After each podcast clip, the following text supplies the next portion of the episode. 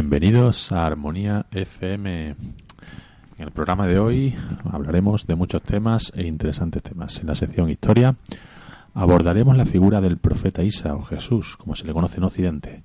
En la sección Filosofía conoceremos la Universidad de Al-Azhar en El Cairo, una de las más prestigiosas. Y en la sección Política nos acercaremos a la situación actual del conflicto palestino. Empezamos.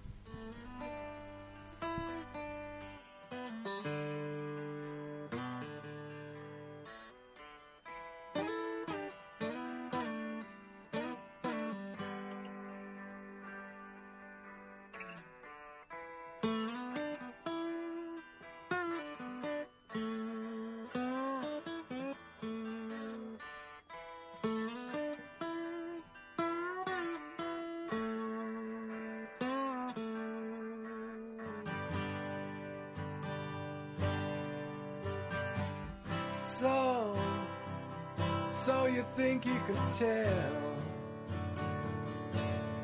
heaven from hell, blue skies from pain? Can you tell a green field from a cold steel rail? A smile from a veil.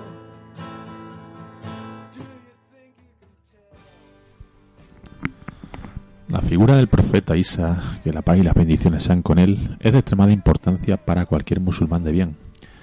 El Corán se refiere a Jesús en muchas ocasiones, concretamente en 15 suras. Jesús es visto como un profeta y no como un Dios o un hijo de Dios. Pero la importancia de Jesús es mayúscula. Se dice que nació de la Virgen María, comenzó a hablar desde la cuna, se le concedió el don de hacer milagros como curar a ciegos, resucitar muertos, etc. Finalmente no murió crucificado, sino que ascendió a los cielos.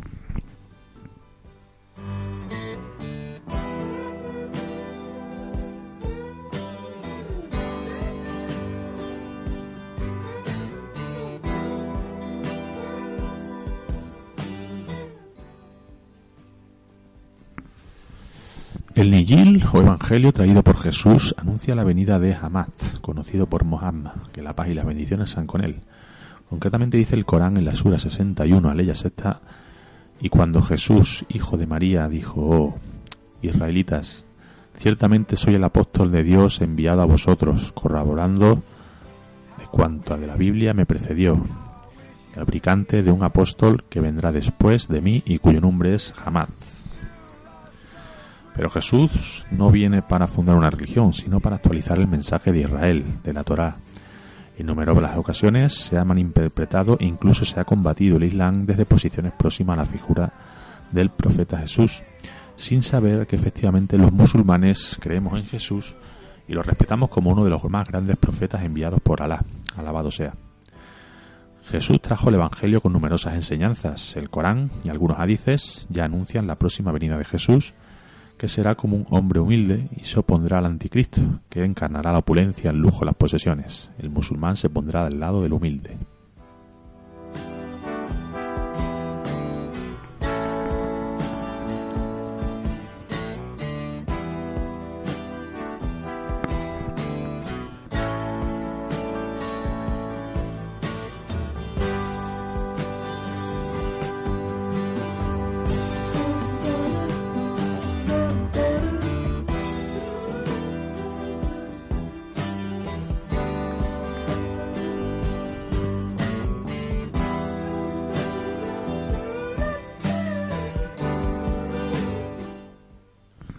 Vamos con la sección de filosofía.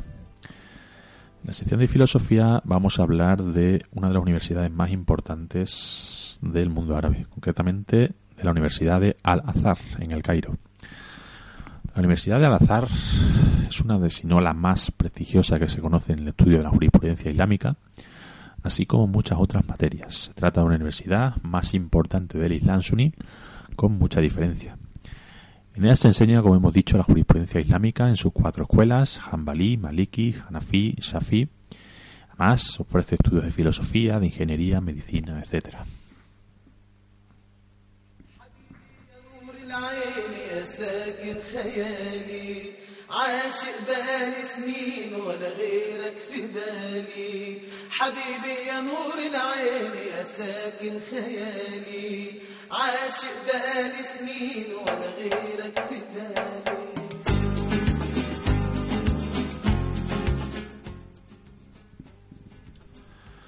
La fundación de la Universidad de Al-Azhar en el Cairo se remonta al año 970-972, de la época del calendario gregoriano. Y su nombre viene de una de las hijas de Muhammad, que la, la paz y bendiciones sean con él, Fátima, a la que se le llamaba Al-Zar, o la luminosa. En un principio fue una universidad chií, pero cambió con el tiempo y hoy en día se erige como uno de los grandes templos del saber. Cuenta con un observatorio del extremismo donde se publican numerosos artículos condenando todo lo que tiene que ver con el extremismo. Se trata hoy día de la universidad más importante y a la que aspiran muchísimos estudiantes venidos de todo el mundo para estudiar lengua árabe y, como hemos dicho, numerosas disciplinas.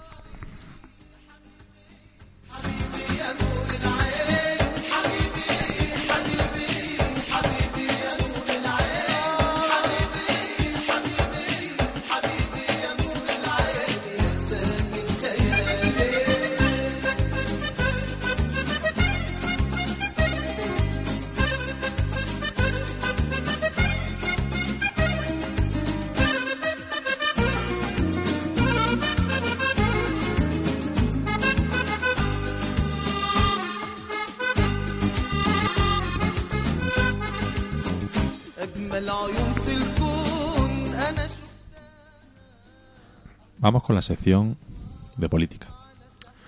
Como hemos dicho, vamos a hablar del conflicto palestino, conflicto árabe-israelí. El conflicto palestino va camino de convertirse en uno de los grandes conflictos de la historia y que más ha perdurado en el tiempo, pues se remonta ya a principios del siglo XX. Se trata de un conflicto que se remonta a la creación del Estado de Israel tras la Segunda Guerra Mundial.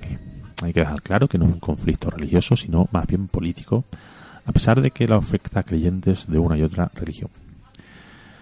Sinceramente no cuesta hablar de ello, pues lo que deberíamos procurar es la paz entre los pueblos y acabar de una vez con este conflicto. Pasa la solución por la creación de un Estado palestino. No me atrevería a afirmarlo, pues sería bastante atrevido y no tengo conocimiento de campo sobre el tema. Pero para que situemos un poco actualmente en los territorios de Gaza y Cisjordania, se busca soluciones a través de dos partidos políticos como son Hamas y Fatah. A pesar de todos los intentos de diálogo, la situación actual es compleja.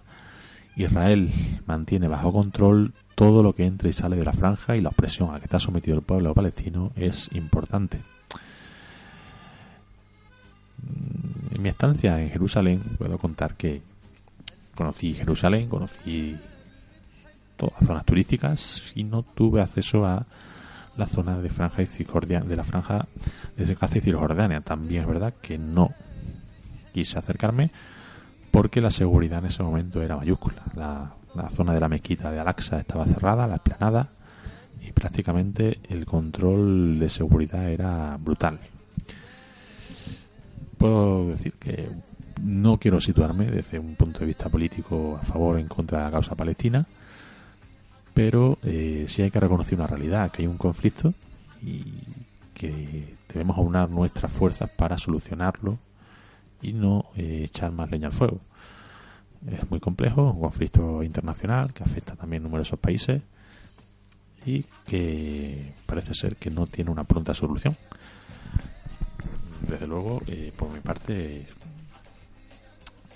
estoy eh, a favor de la paz y de la solución del conflicto cuanto antes. Esperemos que el conflicto se solucione lo antes posible. Y hasta aquí el programa de hoy. En los próximos programas traemos nuevos temas. No dejéis de escuchar Armonía FM. Salam aleikum y que la paz sea con vosotros.